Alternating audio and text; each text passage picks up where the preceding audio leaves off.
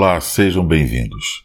Eu sou o pastor Elianai Batista e esta é a primeira microlição do curso online A Missão do Povo de Deus.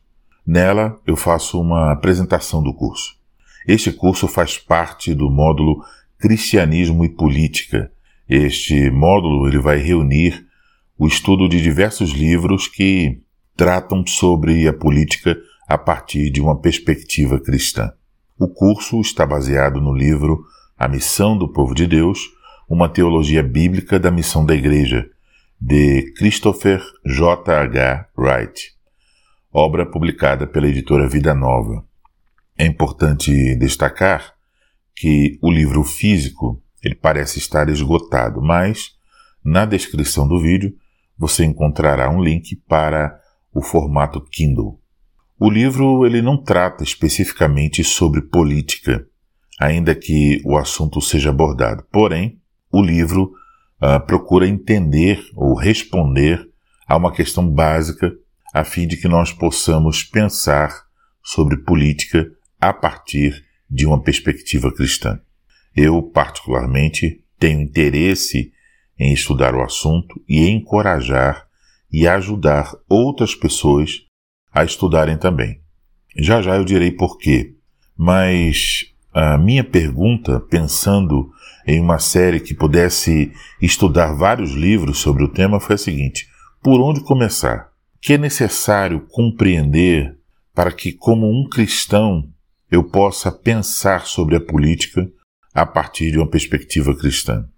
E me parece que uma das perguntas fundamentais que nós precisamos responder antes de nos envolvermos com a política é a seguinte: quem somos e para que estamos aqui.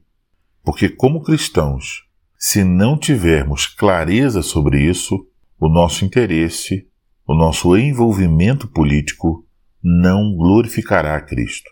E é por isso que eu escolhi então a obra de Wright, porque ele faz esta pergunta e ele procura respondê-la. O livro tem três partes principais. A primeira parte é Identificando as Perguntas, que é o capítulo de número 1. Um. Então tem apenas um capítulo e é nessa parte onde encontramos a pergunta: Quem somos e para que estamos aqui? É bom dizer que a pergunta não vai na linha filosófica, né? A ideia aqui é responder quem somos e para que estamos aqui, procurando responder essa pergunta para o povo de Deus, né? Quem é o povo de Deus por que o povo de Deus está aqui na Terra? A segunda parte do livro, Encontrando Respostas, ela contém 13 capítulos. Nesses capítulos, diversos assuntos são tratados como resposta a esta pergunta principal. Inclusive, um dos capítulos tem o seguinte título: Pessoas que vivem e trabalham na esfera pública. Aqui ele vai tratar sobre algumas questões relacionadas à política. Então veja, o, o assunto do livro não é sobre política, mas tem aí pelo menos um capítulo que trata do assunto.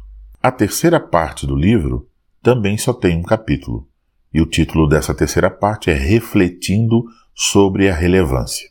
De modo, então, que a parte 1, que tem um capítulo, é uma introdução, a parte 3, que tem um capítulo, é a conclusão, e, por assim dizer, o miolo do livro que responde à grande pergunta tem 13 capítulos.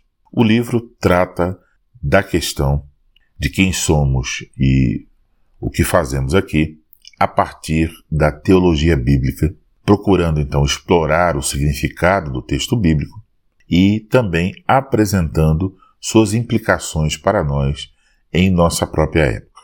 Esta é então a razão por que escolhi iniciar este módulo sobre cristianismo e política com o livro A Missão do Povo de Deus, uma teologia bíblica da missão da Igreja, de Christopher Wright. Outra pergunta que preciso responder nessa apresentação é a seguinte: por que resolvi abordar estas questões ligadas à política? E a razão é a seguinte: nos últimos anos, como você já deve ter percebido, a Igreja tem se envolvido com questões políticas. Não necessariamente a Igreja no sentido como instituição, mas os seus membros. Houve, por assim dizer, um despertar da direita e do conservadorismo E é bom que haja maior consciência política e que os cristãos estejam preocupados com as pautas progressistas e que se oponham a elas. No entanto, me parece que esse envolvimento de muitos cristãos com a política, ele se deu de forma ideológica, reacionária e focada em figuras políticas. Dessa forma, corremos o risco de esquecermos de nosso papel nesse mundo. Perceba aqui são comuns dois erros. O primeiro erro é o de colocar a vida cristã, com seus privilégios, suas responsabilidades, num compartimento e as questões políticas em outro compartimento, como se não tivessem relação com Deus. Então, essas coisas ficam separadas. O segundo erro é o de associar indevidamente a religião e a política, de modo que certos políticos são vistos como se fossem representantes diretos de Deus, aos quais nós deveríamos apoiar irrestritamente. Neste caso, uh, costuma-se uh, uh, não se admitir críticas e, em alguns casos, o apoio dessas pessoas a, a políticos se transforma em fanatismo. De modo que todos aqueles que não apoiam aquela determinada posição ou aquela determinada figura são vistos como traidores do Evangelho, traidores da pátria e são taxados imediatamente de esquerdistas. Entenda, meu ponto aqui não é que não devemos nos envolver. A isso eu diria sim, como cristãos devemos nos envolver. Devemos ter uma consciência política, devemos cumprir também um papel no tocante a essa questão. Mas a pergunta é como? O que deve pautar nosso envolvimento? Uma ideologia? Uma reação a alguma pauta progressista? O fanatismo a figuras políticas? Eu espero que ao dizer essas coisas, e você ouvindo essas palavras, diga: não, não deve ser uma ideologia que vai é, pautar o nosso envolvimento. Também não queremos nos tornar reacionários, também não queremos nos tornar seguidores acríticos a determinadas figuras políticas. Deveríamos, sim, nos envolver, não porque somos adeptos da ideologia A ou B, não porque somos apoiadores do político X ou Y, não porque somos anticomunistas, ou apenas como uma reação às pautas progressistas. Como cristãos, nosso envolvimento político deveria ocorrer fundamentado em boa teologia bíblica. Quando não é assim, o que acontece? Nós nos envolvemos tanto que nos esquecemos de quem somos. Deixe-me dar aqui um, um, exemplo que pode ajudar a é, clarificar esta questão. Imagine pais que estão preocupados com o avanço da pauta progressista nas escolas e faculdades. Eles dizem o seguinte: olha, nós não queremos que a esquerda sequestre nossos filhos. Nós precisamos fazer alguma coisa. Esses pais estão dispostos a participar de manifestações, compartilhar vídeos nas redes sociais e discutir o assunto. Eles ficam nas redes sociais procurando informações, é, compartilhando informações, muitas vezes até informações falsas, eles estão ali totalmente envolvidos, prontos para o debate, mas, uma vez que eles se esqueceram quem são e o que lhes compete fazer como cristãos, eles têm um envolvimento político, mas ao mesmo tempo não cuidam do fundamento que é a educação de seus filhos. Eles não encorajam seus filhos à leitura, por exemplo, não têm tempo. Eles não fazem diariamente orações e leitura das Escrituras em seus lares, não tem tempo. Eles não apresentam o Evangelho a seus filhos, estão ocupados demais reagindo ao que acontece no mundo e no Brasil.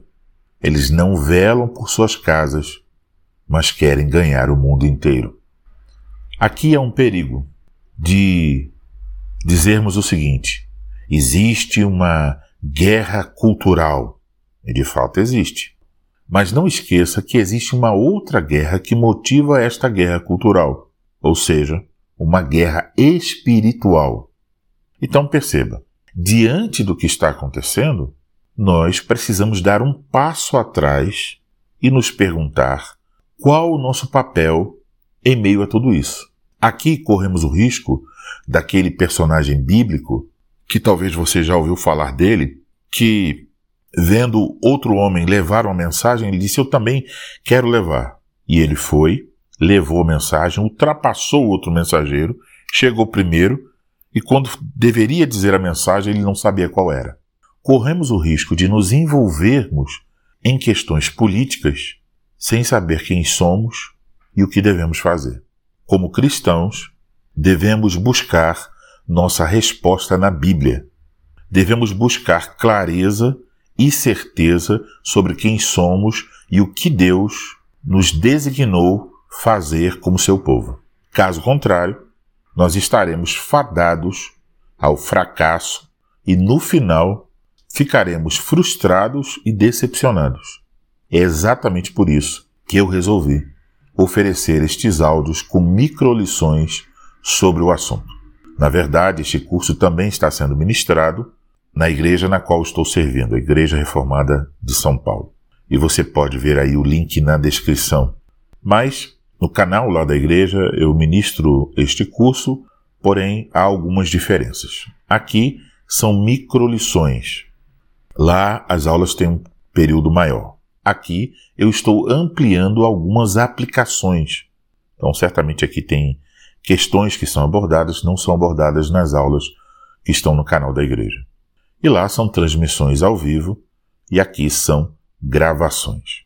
Bom, eu espero que, diante do que eu acabei de dizer sobre a razão para tratar este assunto e o conteúdo que eu espero abordar através desse livro, faça com que você tenha interesse em estudar sobre política a partir de uma perspectiva cristã. Comece justamente aqui, por entender quem somos, que devemos fazer. Se este é o seu interesse, eu lhe convido a acompanhar esta série e a compartilhá-la. Por favor, se você tem interesse, deixe um comentário. Isso me ajudará a medir o interesse dos inscritos do canal Perspectiva Cristã. Por hora, é só. Muito obrigado pela sua atenção e até a próxima lição.